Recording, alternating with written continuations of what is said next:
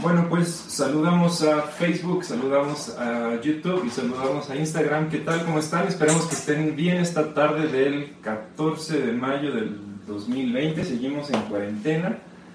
Pero de fiesta. ¿Por qué estamos de fiesta? Es cumpleaños de Yehu. Ah, muy bien. Pues felicidades a Yehudit. ¿Quieres decirle algo? Sí, sí. Felicidades a Yehudit, la chef, la mejor chef del mundo. Y bueno, no le tengo que mandar un besito porque la tenemos aquí, pero estamos contentos, estamos de fiesta. Muy bien, bueno pues... ¿Comenzamos orando? Sí, comenzamos orando. Señor, te damos gracias por esta, por esta tarde que nos permites tener. Te pedimos que, como cada martes y jueves, te pedimos que tú nos hables a través de preguntas, de respuestas y que podamos escuchar tu corazón. Queremos aprender, queremos saber más de ti.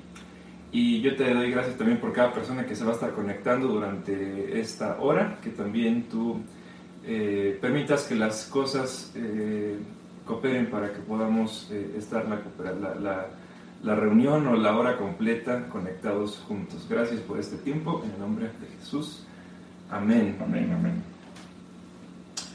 Bueno, pues vamos a esperar que también lleguen las primeras preguntas. El martes pasado contestamos sí contestamos todas, gracias a Dios. No dejamos ninguna pendiente, ¿verdad? No dejamos preguntas pendientes, sí dejamos comentarios pendientes, dejamos saludos pendientes, dejamos peticiones de oración. pero pues ya sabes cuál es la dinámica de, de, este programa. lo que nos gusta, lo que queremos es que tú puedas conectarte, puedas estar cómodo donde tú estás y envíes tu pregunta, la escribas en los comentarios tanto de Facebook como de YouTube como de Instagram. Entonces, vamos, vamos bueno, mientras, mientras llegan las primeras preguntas, ya salieron las fechas en que posiblemente, posiblemente podamos comenzar a reunirnos nuevamente y sería para el domingo 22 de junio. Decir, todavía falta más de un mes, si las cosas van bien, si no se extiende la epidemia, si no hay más contagiados, etcétera, etcétera. Primeramente Dios, 22 de junio, ya les iremos dando detalles porque hay muchas restricciones y tendremos en el equipo pastoral que ir viendo cómo vamos organizando las reuniones para guardar la distancia, el tiempo que tenemos que mantener, tomar la temperatura, etcétera, etcétera, etcétera. Entonces va a ser un poquito eh, complejo, no difícil, pero sí complejo porque requiere muchos pasos. Y bueno, ya estamos trabajando justamente en ese plan de regreso y oremos para que nos permita en un momento dado regresar con todo el 22 de junio o después, de acuerdo a lo que las autoridades nos vayan diciendo. Y bueno, finalmente las autoridades federales dijeron que dependerá de cada estado entonces, pues ahí estaremos atentos también a lo que diga el gobierno del Estado de México, que es donde estamos nosotros, para poder actuar. Ok, bueno, ya tenemos algunos eh, primeros saludos. Bueno, mandan saludos a Yehudi por su cumpleaños y que por favor no la pongamos a hacer su propio pastel. no, ya lo pedimos aquí al globo, ah, cierto. No, pues ya le están cocinando por ahí este, la cena, le están haciendo también su un rico pastel. Y, aquí bueno, para la familia cocina, entonces eso es lo de menos. A ver, nos están preguntando que si el 22 de junio se terminan las transmisiones. No, no, no, no fue lo que dijimos. Dijimos que tal vez sería, será un día donde podamos regresar a reuniones presenciales en Calacuaya, pero falta mucho. Eh, tú no te preocupes por eso, las transmisiones siguen. Mientras tú te conectes, todo va a estar bien. Ah, bueno, preguntan en Yasmín, pregunta en YouTube. Eh, una pregunta, ¿qué significa exactamente un voto al Señor y es válido en el tiempo de gracia? No pone ningún contexto, no pone qué tipo de voto, solamente. Seguramente por las preguntas del martes pasado que citábamos números capítulo 30 que habla de los votos que se hacen al Señor, pues pueden ser promesas de cualquier tipo donde uno se compromete a hacer algo con el Señor pues, a veces nos comprometemos a mil cosas. También el libro de Proverbios nos dice que, no, perdón, cantar es mejor no prometer al Señor que prometer y no cumplir. A veces le prometemos un ayuno, a veces le prometemos alguna ofrenda, a veces le prometemos que vamos a ir a servir, que vamos a ir de misioneros, que vamos a ir a hacer lo que sea.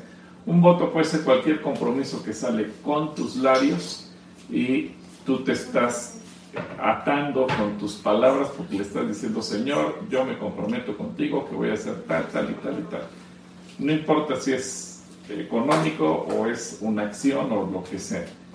Y dice la Biblia, es mejor que no te comprometas y no que prometas y no cumplas. Y para ello poníamos también números 30, que en el caso de las mujeres, el, el padre o el esposo, de acuerdo a lo que dice en ese contexto, puede quitarle esa responsabilidad a la hija o a la esposa. Pero puede ser cualquier promesa. Muy bien. Eh, Juan de Gutiérrez nos, aparte de que pide oración, eh, dice, quiero un pido consejo cómo seguir orando por Víctor. Él está preso. Él se muestra muy renuente a la palabra de Dios y ya casi son tres años, imagino que él está en la cárcel y no ha habido un cambio. Bueno, pues ahí tú tienes que orar para que realmente este tiempo en el que él está en prisión, el Señor trate con él y él pueda conocer a Cristo ahí en la prisión. Muchas veces me han preguntado padres, sobre todo cuando cae preso un hijo o una hija por algún delito. Y cómo orar por él. A veces le piden, Señor, bendícelo, que no le pasa nada malo, que tú lo guardes. Y en ocasiones incluso están dispuestos a dar dinero, mordida, cohecho, lo que sea, con tal de que lo saque. Algunos me han dicho, pues que me han pedido dinero para que lo puedan sacar y me dicen que si doy 100 mil pesos o lo que sea, lo sale más rápido. Yo les digo, no, no hagas eso porque al final Dios va a tener un propósito en la vida de esa persona. Puede ser tu hijo, tu hija, tu hermano, tu hermana, quien sea. Pero si esa persona realmente encuentra el propósito de Dios allí en prisión, habrá valido la pena el tiempo que esté ahí. Si tú lo sacas, bueno, tú mismo te estás haciendo cómplice de todo lo que ha hecho y de nada servirá. Acuérdate que muchas veces, pues la disciplina social puede ser un instrumento de Dios para tratar con nosotros. Por eso dice el Señor en Romanos capítulo 3, esa escritura tan conocida que tenemos de las autoridades, que llevan la espada de Dios para castigo y son servidor de Dios para tu bien. Así que muchas veces, ¿quién le va a dar un barazo? ¿Quién le va a dar una corrección a esa persona? Pues ya los padres no lo pueden hacer, ya es un adulto y la sociedad tiene que darle ese embarazo que se llama prisión, se llama cárcel, se llama centro de rehabilitación social, como le quieras llamar. Y lo importante es que el Señor se le pueda tener ese encuentro con esa persona. ¿Qué tienes que orar? Pues que se cumpla el propósito de Dios ahí en prisión. No sé cómo, no tengo ni la más remota idea de cómo lo puede hacer el Señor, pero yo te aseguro que si tú oras al respecto, Dios lo hará. Muy bien, saludamos también en Instagram que hay eh, algunas personas conectadas y Erika2900 pregunta, ¿qué opinan acerca del suicidio? Escuché que Dios juzgará, depende de la intención del suicidio y creo que este comentario sale porque estos últimos días, y no sé si ya lo leíste, salió un, un comentario o un, una publicación de alguien que habla acerca de los pastores, del suicidio de los pastores, de la depresión de los pastores y, que estemos orando por nuestros pastores, estemos orando por todos ellos porque eh, se deprimen y les llegan momentos donde piensan en, suicidarse. No sé qué tienes que hablar al respecto. Obviamente el suicidio no es grato delante de los ojos de Dios porque el Señor mismo lo declara que el derramar sangre, el matar a una persona, aunque sea a uno mismo, es ir en contra de la vida, es ir en contra de sus propósitos, es ir en contra de lo que Él ha establecido. Así que por eso decimos que somos, entre comillas, dueños de nuestra propia vida, porque al final aún nuestra vida es del Señor, porque Él nos creó, porque Él nos compró con su propia sangre preciosa, y yo no puedo decidir en qué momento voy, voy a cortar mi vida, eso está en manos de Él. Todos quisiéramos extenderla, pero aún eso está en manos de Él. Ahora bien, el suicidio no, obviamente no es aceptado en la palabra de Dios porque implica cortar la vida. Y entiendo que muchas veces los médicos pueden decir que una persona tuvo un problema eh, a nivel psiquiátrico porque la química del cerebro se desajustó y en esa falta de elementos químicos dentro del cerebro una persona pierde la realidad, pierde la noción. Ahí lo que podemos hacer, Señor, pues apelamos a tu misericordia. ¿Por qué? Porque yo conozco lo que Dios dice, que Él no aprueba el crimen, Él no aprueba el asesinato. Si una persona se suicida, está cortando su propia vida, es lo último que hace. Obviamente Él no tiene oportunidad de arrepentimiento ¿Cómo Dios va a obrar en el caso de las personas que están enfermas? No sé, yo no soy Dios, pero eso tampoco lo establece la Biblia. Hay cosas que nosotros no tenemos todas las respuestas, porque la Biblia tampoco nos, nos da todo lo que nosotros quisiéramos saber. Ahora, cuando una persona se suicida, no piensa en el daño que le va a hacer al resto de la familia. Nos ha tocado atender a familiares de quienes han suicidado y quedan con traumas, con dolores, con depresiones, con sinsabores, con dolores y heridas en su corazón por el resto de sus vidas y es muy complicado sanar eso. Entonces, creo yo que una persona que se suicida, pues a lo mejor pensó en, una salida aquí en la tierra, pero no pensó en la eternidad.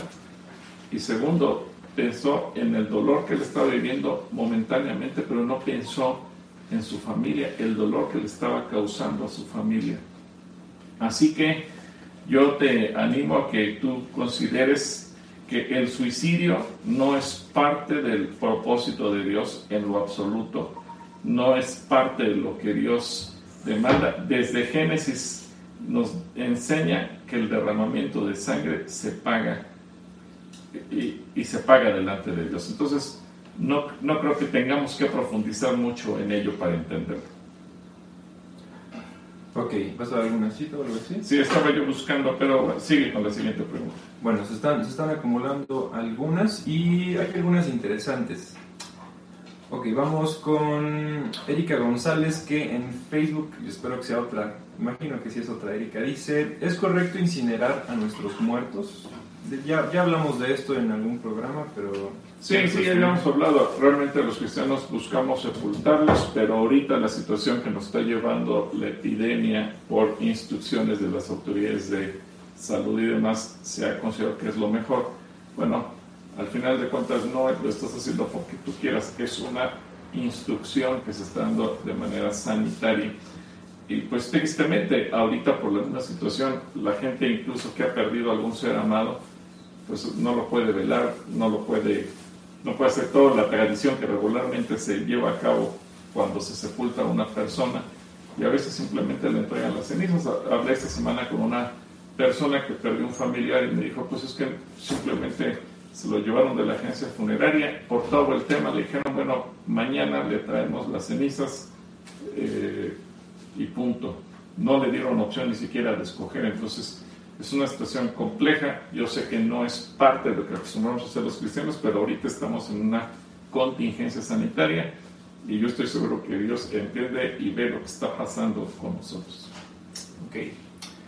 Uh, París nos pregunta, ¿cómo podemos mejorar la comunicación con Dios? Tener una comunicación como la que David tuvo con el Señor. Bueno, el, bueno, ya encontré la, cita que les iba a leer antes de leer la, la, respuesta que nos está pidiendo quién. Eh, la, que hizo la pregunta de David. París. París. Bueno, en Génesis capítulo 9, versículo 5, porque ciertamente demandaré la sangre de vuestras vidas, de mano de toda animal demandaré de, y de mano de hombre, de mano del varón. Entonces el Señor demanda la sangre de nosotros, no podemos nosotros tomar la decisión sobre nuestras propias vidas ni sobre la vida de nadie más. Ahora sí, Paris, ¿cómo tú puedes mejorar tu relación con Dios? La relación con Dios es un diálogo. El problema que a veces tenemos los conceptos religiosos, y lo voy a decir abiertamente porque muchas veces la mayor parte del pueblo mexicano trae el contexto católico en donde la oración es un castigo. No se usa el término castigo, pero en, la religión se utiliza el término penitencia. Entonces, uno va delante del, cura, el sacerdote, le dices, me confieso de mis pecados, le dices lo que has hecho, te dice, bueno, pues como has actuado mal, ahí te va tu penitencia, y entonces la penitencia, el castigo, erróneamente dijeron, es orar. Y te van a poner a orar o a rezar 30 Padres Nuestros, 30 Aves Marías, 30 de eso, 30 del otro. Y, entonces viene un castigo. Y lo explico así porque quiero que sea claro. ¿Qué pasa en la mente del creyente?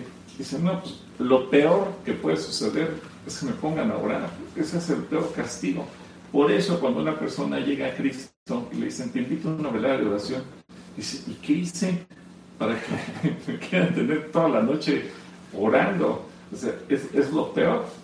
Y nunca se nos enseñó, hasta que llegamos a la iglesia cristiana, que la oración es un diálogo, una plática, en donde tú hablas y Dios te responde, donde tú tomas tu Biblia y tú estás orando y tú estás meditando en lo que el Señor dice, tú le puedes derramar tu corazón y tú le puedes decirle lo que tú piensas, porque la oración no es repetir un rezo eh, bajo ningún esquema, Tú, la, oración es decir con tus propias palabras lo que tú piensas, lo que tú sientes, que tú puedas explayarte con Dios con toda libertad, con toda confianza y dejar en la misma medida que Dios también te hable a ti, porque Dios es un ser vivo y Él te está respondiendo todo lo que tú dices.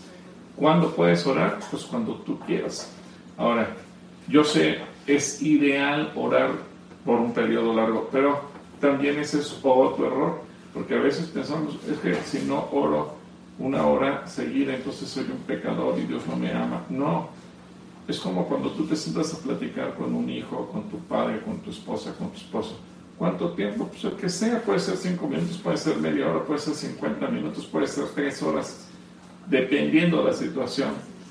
Y obviamente poco a poco tú vas teniendo esa confianza a veces cuesta trabajo porque es como cuando te sientas con un desconocido. Pues platicar con ese desconocido y dices, ¿y ahora de qué hablamos? ¿Del clima? ¿Qué hace frío? ¿Qué, decimos? Por eso en, el curso básico, cuando ponemos los primeros ejercicios para oración, a veces es preséntate con Dios, o sea, dile quién eres para que rompas ese hielo y te atrevas a hablar con Él. Escríbele una carta, trata de hacer una oración escrita para que pongas en orden tus pensamientos.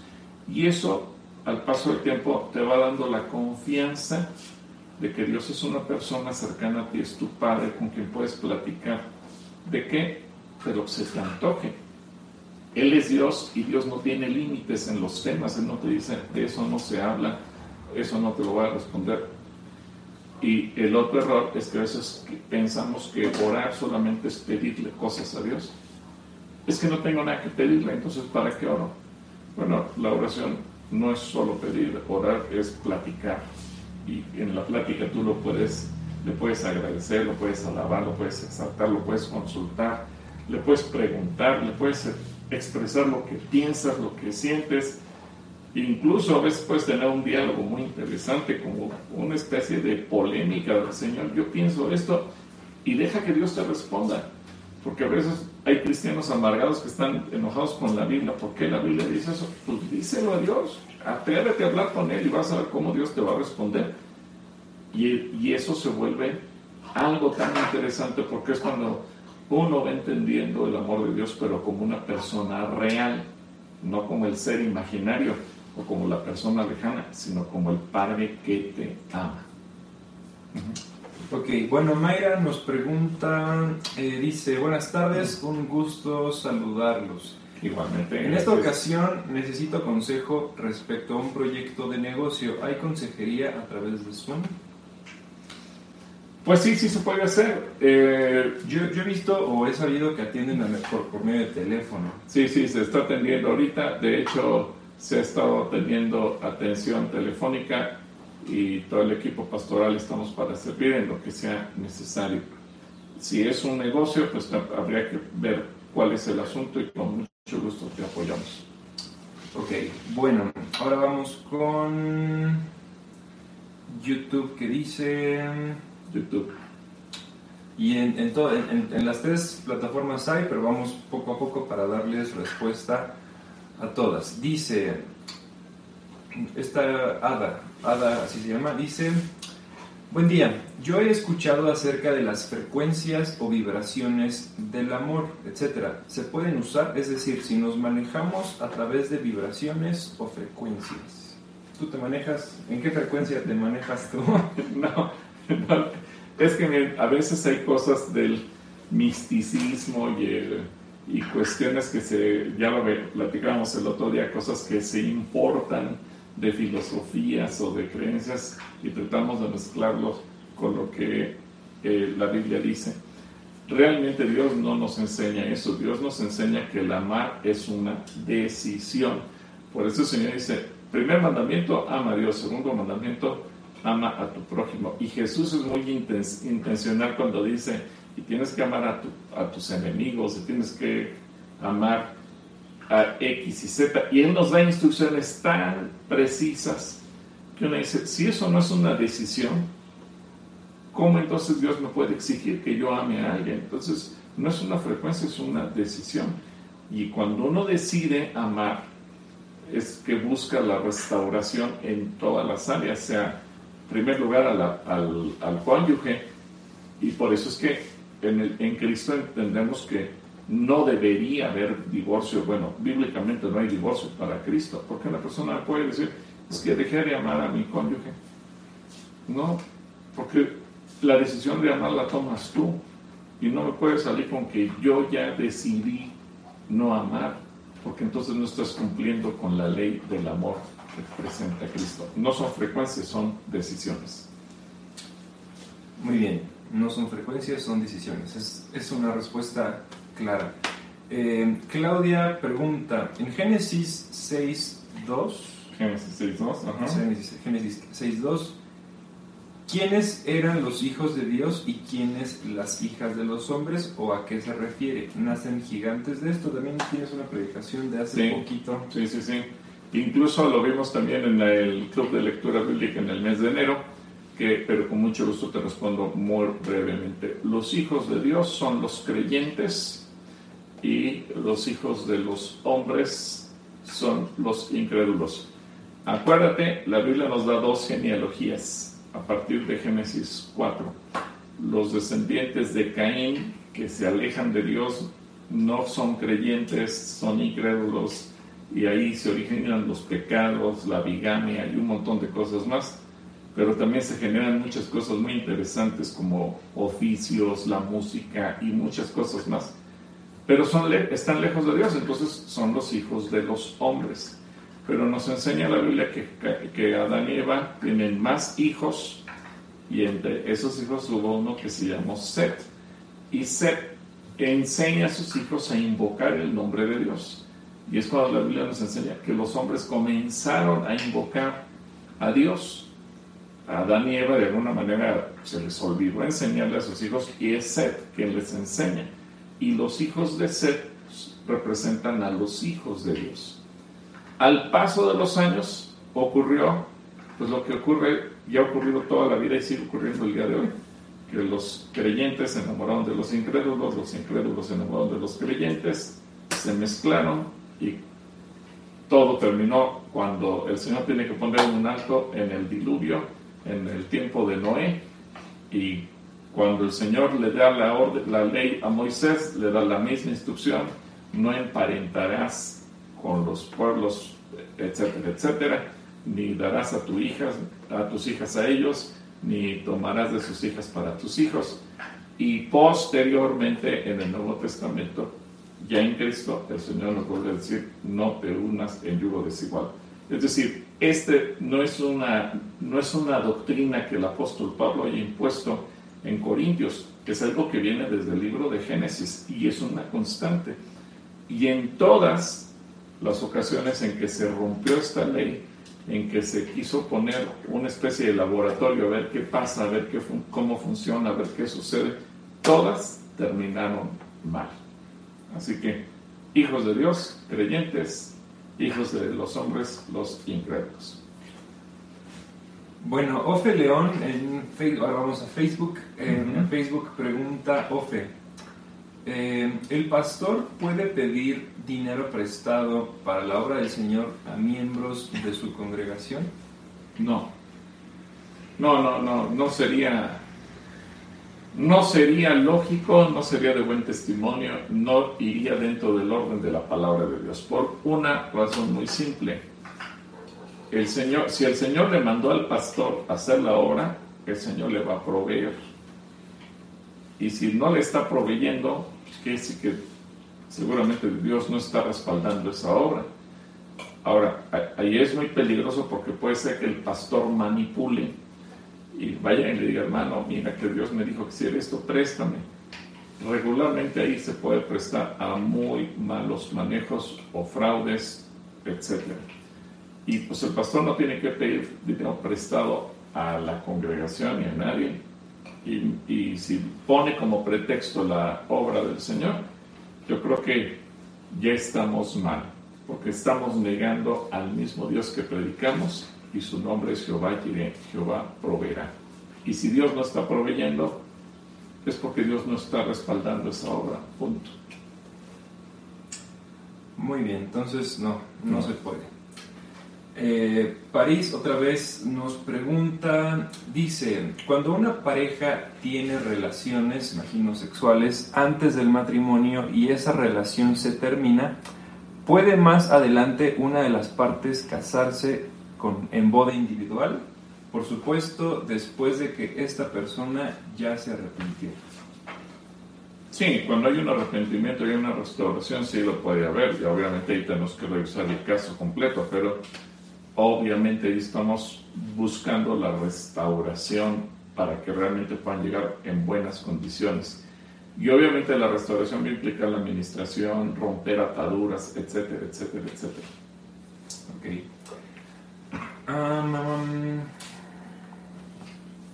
Eh, Adolfo, Adolfo dice, bendiciones, ¿me pueden decir qué caracteriza a un cristiano cuando cae en desobediencia? Y si hay algún versículo en específico el que hable acerca de la desobediencia. Bueno, versículos de la desobediencia hay muchos y ¿Qué caracteriza a un cristiano? Que a todo lo que la palabra de Dios dice le pone pero, a todo le encuentra defecto. Es curioso, pero regularmente cuando una persona está en pecado y está en desobediencia, ve a todos como sus enemigos y a todos los ve mal y cree que todos están en su contra. Es parte de, de lo que, de los síntomas de un corazón que está endurecido, que está en pecado, que está mal, que está en rebeldía y obviamente hay que atenderlo. Eh, pero sobre todo hay que orar para que Dios sea el que vaya moviendo las cosas y, vaya suavizando el corazón y se pueda dar el momento preciso para la restauración. Cuando no se da, pues entonces caemos en una batalla en la carne, donde podemos decir, se va a defender y vamos a estar en un estira y afloje, pero no vamos a llegar a ningún lado.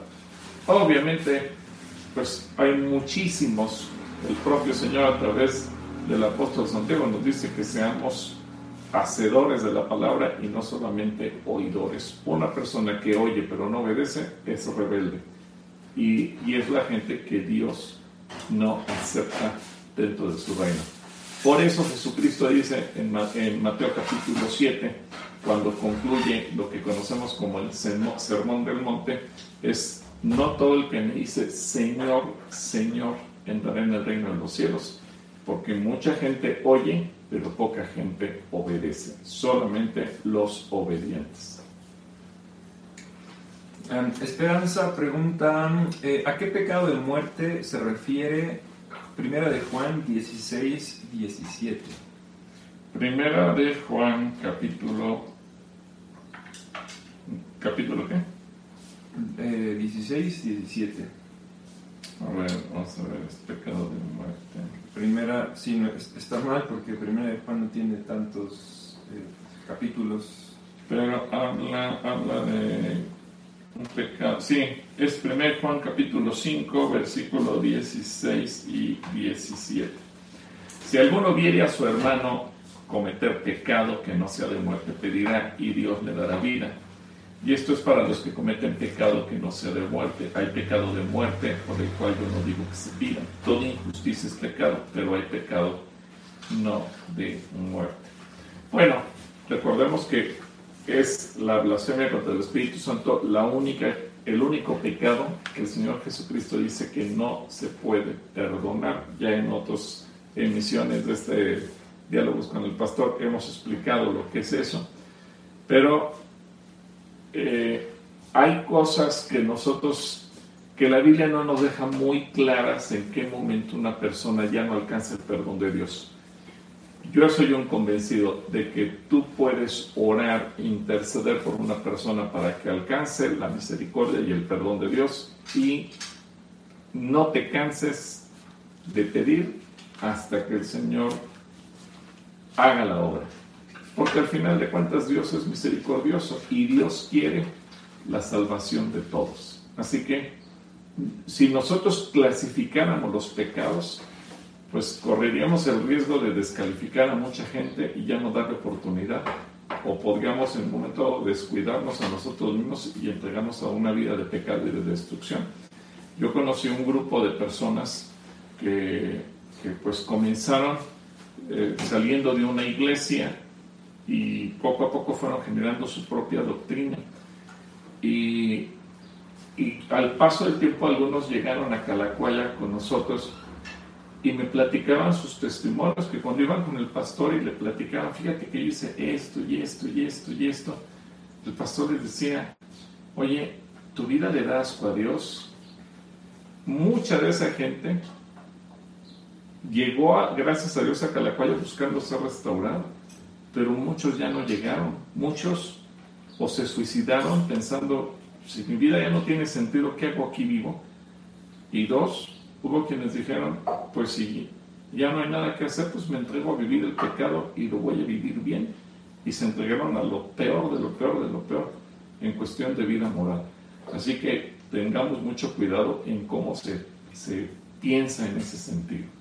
La Biblia no nos aclara específicamente cuál es el pecado, mi, mi consejo es no clasifiques, sino ora y que Dios haga la obra. Bueno, ahora hay todavía algunas preguntas en YouTube, pero vamos a pasarnos a Instagram para darle también bien, amigos de Instagram a todas. Y mm, bueno, Guillermo hace, habla algo acerca de velar los cuerpos, pero no tiene ninguna pregunta en concreto.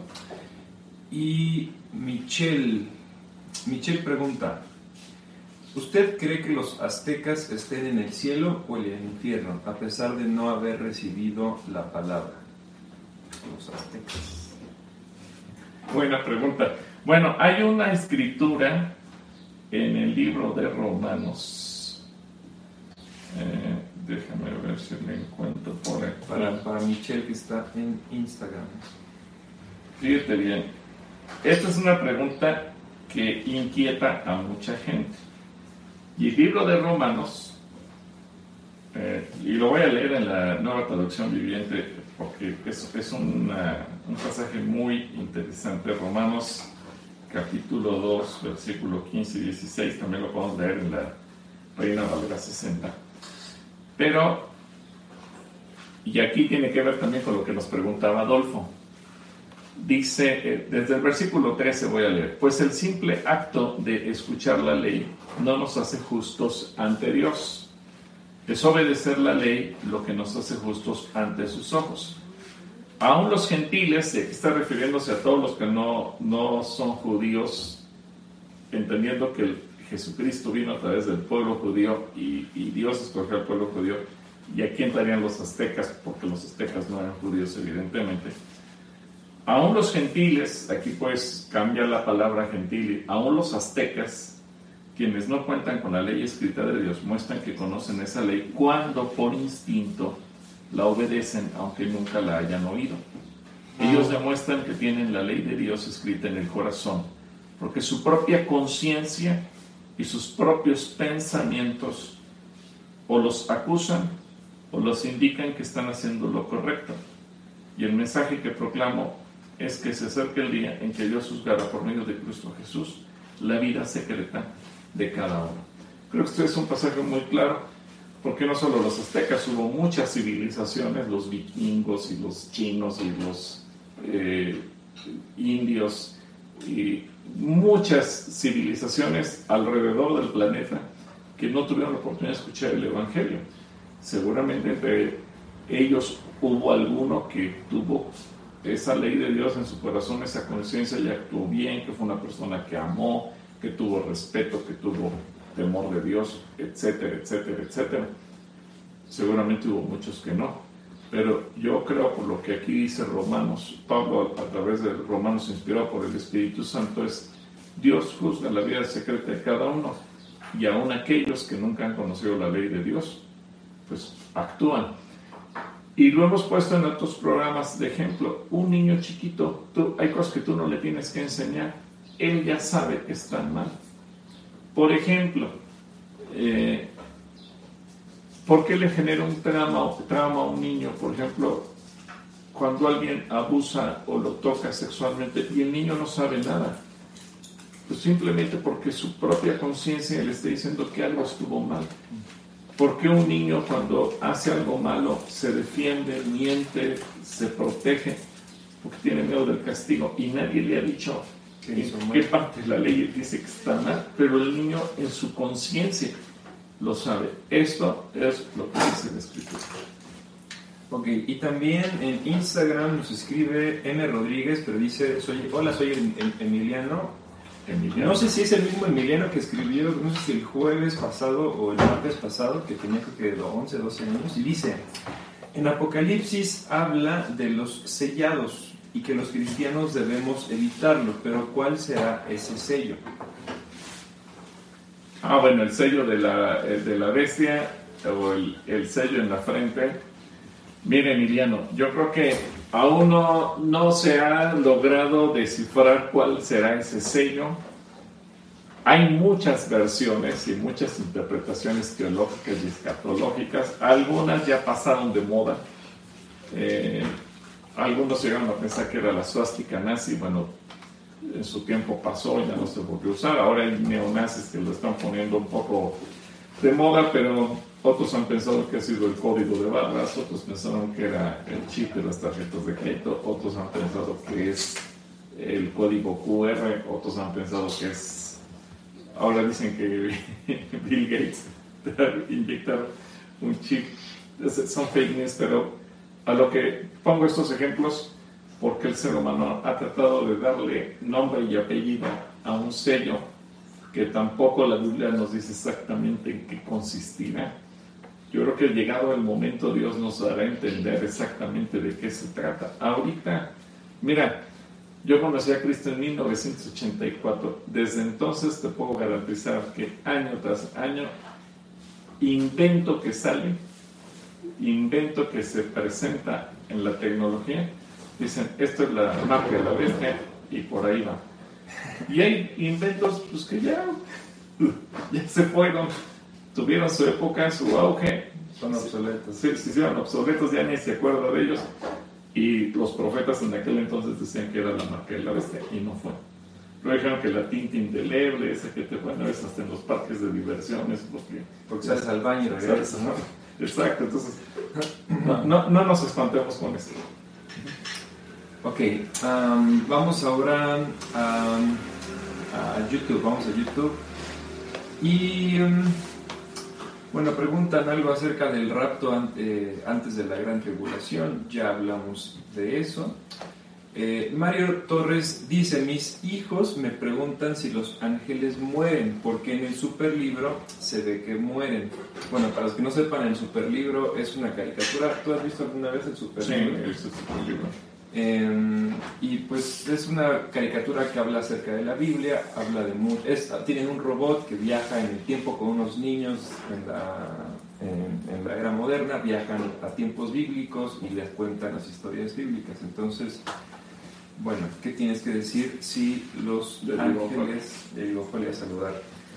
Bueno, no, los ángeles son seres que, espirituales y por lo tanto no mueren, porque ellos no tienen vida física como el ser humano. Pueden tener manifestaciones, como lo vemos en diferentes pasajes de la escritura, que los ángeles se manifiestan y, hacen acto de presencia para hablar, para llevar un mensaje, incluso para pelear o para ministrar o para cumplir con determinados propósitos.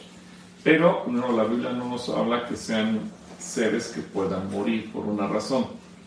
Eh, los ángeles no tienen cuerpo, son seres espirituales. Segundo, porque aunque hubo una rebelión, la tercera parte de los ángeles del cielo, perdón, eh, se desviaron detrás de, de Satanás y ahí surgen los demonios, pero los ángeles que quedan bajo el servicio de Dios, ellos no han pecado. Y por eso es que pueden estar bajo el servicio y el señorío de Dios. Y recordemos que la muerte es la consecuencia del pecado. Por lo tanto, los ángeles que están bajo el servicio de Dios no mueren ni morirán. En el caso de los, de, los demonios o los ángeles que siguieron a Satanás, sí morirán un día, porque el libro de Apocalipsis dice que el lago de, que arde con fuego y azufre está preparado para el diablo y para sus ángeles. Muy bien, bueno, ahora nos pregunta eh, Mónica Rojas y ella pregunta, saludos pastor, ¿por qué 400 años en Egipto? ¿Por qué 40 años antes de entrar en la tierra prometida? ¿Qué significa el número 4?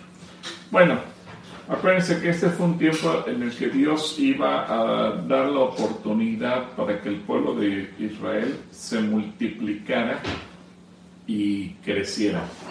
es interesante cuando tú lees en Génesis capítulo 31, perdón, Génesis capítulo 50, perdóname, Génesis capítulo 50, quiénes fueron los que llegaron a, Egipto y fueron alrededor de 70 personas.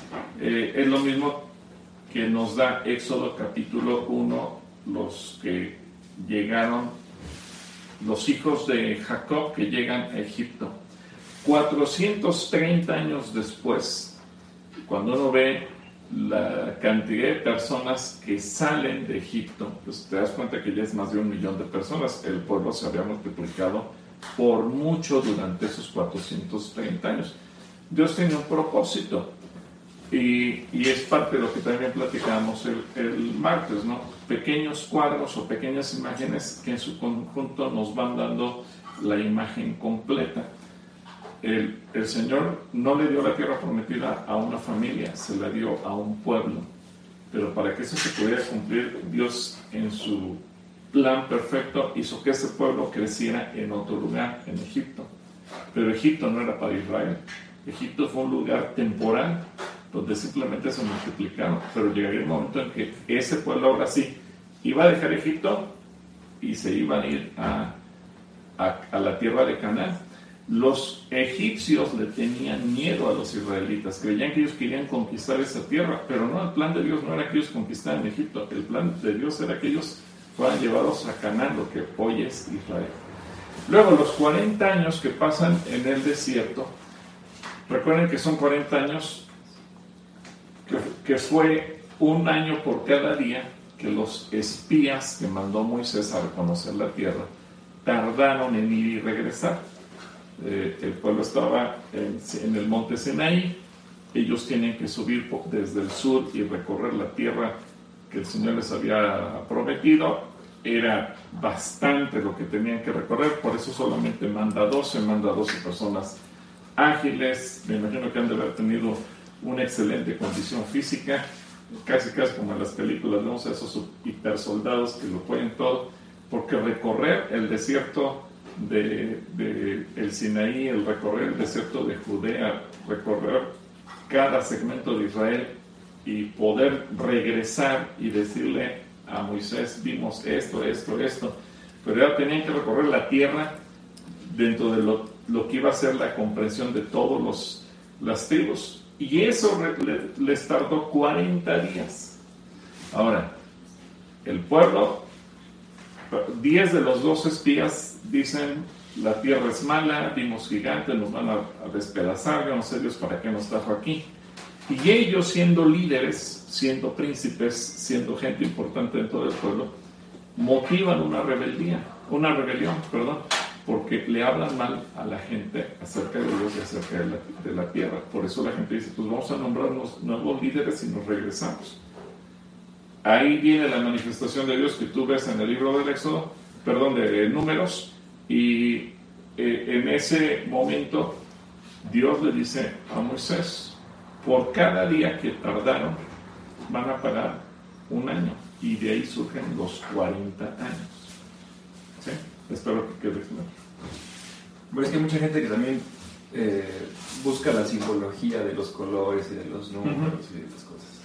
Bueno, eh, Blanca nos dice, pastor, llevo 28 años casada solo por el civil. ¿Necesito hacerlo en la iglesia? Sí, claro. Porque civilmente no te casaste delante de Dios, no hiciste un pacto, no le pediste a Jesucristo que entrara a tu matrimonio. Eh, a mí me gusta mucho para ello citar Juan capítulo 2, cuando vemos esta pareja que no tiene nombre ni apellido, solamente dice al tercer día se hicieron unas bodas en Caná de Galilea y estaban ahí la madre de Jesús y fueron invitados a las bodas Jesús y sus discípulos. Creo que esta es la parte clave de cualquier matrimonio, invitar a Jesús. La boda civil pues tiene sus efectos legales porque vivimos en un país que tiene leyes y dentro de esas leyes se reconoce el matrimonio con fines administrativos, legales, civiles, etc. Pero lo que realmente bendice y nos permite escapar. Ahora, aquí hay que entender tres figuras. Fornicación es cuando dos personas mantienen una vida sexual sin estar casados delante de Dios. Adulterio es cuando una persona, a pesar de estar casada, mantiene relaciones con otra. O el pacto. ¿En qué momento una persona deja de estar en fornicación para verdaderamente estar en el pacto? al momento en que invita a Jesús a su matrimonio. La boda civil es necesaria, pero no es suficiente. Por eso es importante que sí lo hagas a la brevedad. Bueno, ahora mm, nos pregunta, hay una pregunta que se repite exactamente la misma pregunta en YouTube y en Instagram. En YouTube lo hace Alan Fernando de 15 años. Alan, muy bien, Alan. ¿Y en Instagram? Y no, en, perdón, en Facebook. En Facebook la pregunta la hace Brian. Brian. Y los dos piden que por favor expliques cuál es la diferencia entre el alma y el espíritu. Muy bien. El alma, bueno, primeramente el espíritu, para que tú te ubiques, es la parte de nuestro ser que se conecta con Dios. Es la parte de nuestro ser que se conecta con Dios. ¿Qué es lo que tú puedes en ese momento tener una comunión con Dios y sentir la presencia de Dios que te habla, que te ministra, que te eh, mueve? Es tu espíritu. Esa es la parte. Aparte, Dios es espíritu y espíritu con el espíritu se conecta. El alma tiene que ver con nuestras emociones, tiene que ver con nuestros eh, pensamientos, y tiene que ver con nuestra voluntad.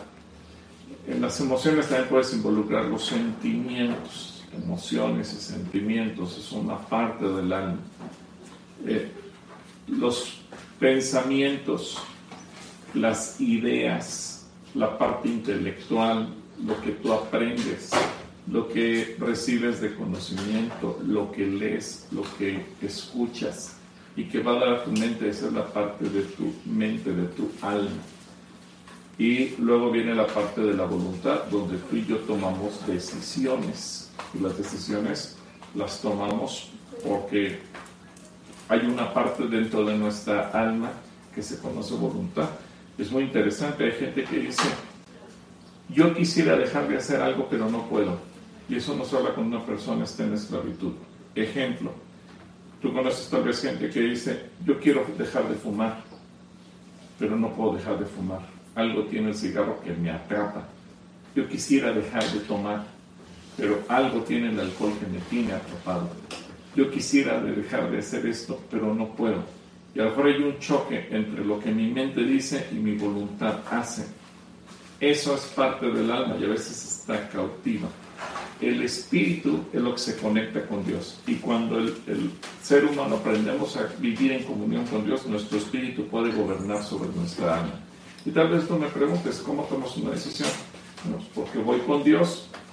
Y cuando tú vas con Dios, tú te conectas con Dios y le preguntas. Y a lo mejor lo que Dios te dice a tu mente no le cae bien.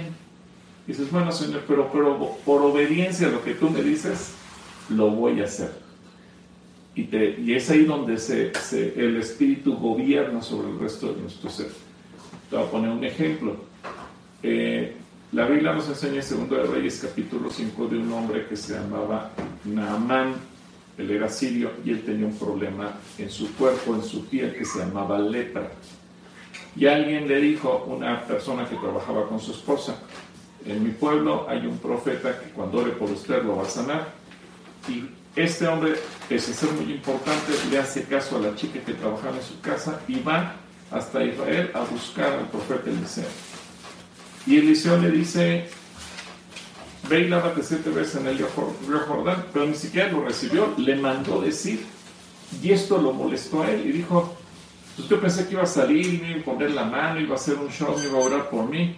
¿Cómo es posible? Y me manda río Jordán, un río que no sirve para nada. Hay, hay, en mi país ríos más importantes y más bonitos que este. Y, y el hombre, sus, sus siervos y todos los que lo acompañaron, le dice, bueno, tú hiciste el viaje y estás aquí. Si te hubiera pedido algo más difícil, no lo hubieras hecho. Hazlo. Atención. Aunque este hombre no estaba de acuerdo, él actúa en obediencia y se mete al río Jordán siete veces y dice que nace su carne como la de un bebé, limpia, renovada. Y entonces él regresa diciendo, ¿qué puedo hacer por Dios? ¿Qué le pago a Dios? Ahí ves el espíritu que se conecta con Dios, el alma que estaba en esa lucha de pensamientos y decisiones y el cuerpo que recibe el beneficio cuando él obedece lo que Dios le dice. Ok, bueno, Brenda Estrada y Yola Castillo, las dos nos preguntan exactamente lo mismo. Ya lo contestamos varias veces antes, incluso al principio de este video, que qué pasa ahora que no se pueden inhumar los cuerpos y hay que eh, incinerarlos, ¿no? Bueno, estamos ya al principio del programa. Sí, al, principio de este programa. Ya estamos a cinco minutos de terminar en las tres plataformas. Y hay algunas preguntas muy interesantes. Entonces tal vez nos, alcanza a contestar una o dos, dependiendo qué tan larga sea la respuesta. Pero bueno, ya vamos a, ver alguna aleatoria. Y dice Saúl PH, dice, para el diezmo empresarial, la empresa diezma y de ahí sale el sueldo del dueño. ¿Se debe diezmar el sueldo del dueño? Depende, es que si el dueño tiene un salario, obviamente sobre su salario él puede diezmar, si no, pues la, misma empresa extiende su diezmo y no pasa nada. el, el, mismo propietario de la empresa está dando el diezmo por todo el ingreso, ya no tiene que volver a diezmar. Bueno, y en, en Instagram no entiendo muy bien la pregunta, eh, pero ver, qué, a ver qué respondemos. Dice, si solo pudiera usar una palabra, ¿qué palabra usaría? Yo usaría la palabra pizza, ¿no? Pizza para todo. Pizza, pizza, pizza, no sé. ok, bueno, no sé. Está incompleta. Ok. ¿Quién que la lea? ¿Está incompleta la pregunta? Que la lea? A ver, es a ver, mándamela. Pastor, está en un juicio con un alien y usted. Ambos están siendo acusados de cometer un asesinato. Pero quien lo cometió fue el alien. El alien toma forma humana, así que usted debe probar que es ¿Qué palabra usaría? Solo puedo usar una palabra. Ay, es una, una pregunta. No, no, no, no, le entiendo esa pregunta. Bueno, vamos a la última pregunta. Eh, a ver, vamos a YouTube. YouTube dice: mm, ¿Cuál es su versículo favorito y por qué es su versículo favorito? Versículo favorito, uy, me la pones complicada porque de, la Biblia escoger un versículo favorito es muy difícil, pero yo creo que podríamos quedarnos con el Salmo 23.1, que el Señor es mi pastor, nada me faltará. Ahora, hoy yo quisiera, antes de concluir en estos últimos tres minutos, solamente recordar que hace 72 años el pueblo de Israel resurge como nación, se cumple la profecía de Isaías capítulo 66, nacerá una nación en un día. Pues sí, hace 72 años en una reunión se dio la, el nacimiento del Estado moderno de Israel, tal como lo conocemos. Hay incluso un video que, que subimos hoy felicitando al Estado de Israel por ello. Yo quisiera que eh, ahorita que concluyamos en la oración, también podamos orar por Israel. ¿Te parece bien? Sí, Y gracias a Dios por ese pueblo hermoso a través del cual somos tan bendecidos. Y es más, no tengamos las transmisiones que estamos teniendo ahorita si no fuera porque el pueblo judío ha inventado muchos de los aparatos que estamos utilizando hoy para estas transmisiones. ¿Sí? ¿Sí? Pues Padre, queremos darte gracias por este día, porque hoy también podemos celebrar que hace 72 años la nación de Israel resurgió de entre las cenizas. Un idioma como el hebreo que estaba perdido, que ya no se hablaba, resurgió, hoy es una lengua oficial y que hablan millones de personas. Gracias porque a través de esa nación tú has bendecido a la humanidad. Hoy mismo esta transmisión en mucho se la debemos a lo que un judío o muchos judíos han pensado, han aportado, han inventado, han diseñado, han hecho en favor del ser humano. Gracias Dios porque tus ojos velan por la ciencia y a través del pueblo judío nosotros somos más que bendecidos. Terminamos esta, esta transmisión orando por cada familia que nos ve, por cada persona que mira estas transmisiones. Yo pido bendición para cada papá, cada mamá, cada esposo, cada esposa, cada hijo, cada hija. Que cada uno sea bendecido en su trabajo, en su salud y en todo lo que emprenda. Pero muy particularmente hoy 14 de mayo oramos bendiciendo a la nación de Israel en el nombre de Cristo Jesús. Amén. Amén. Bueno, pues muchas gracias por conectarse. Eh, esperemos que pasen buena tarde, que Dios los bendiga y nos vemos en la siguiente. Nos vemos en la siguiente. Que Dios les bendiga, la paz con ustedes.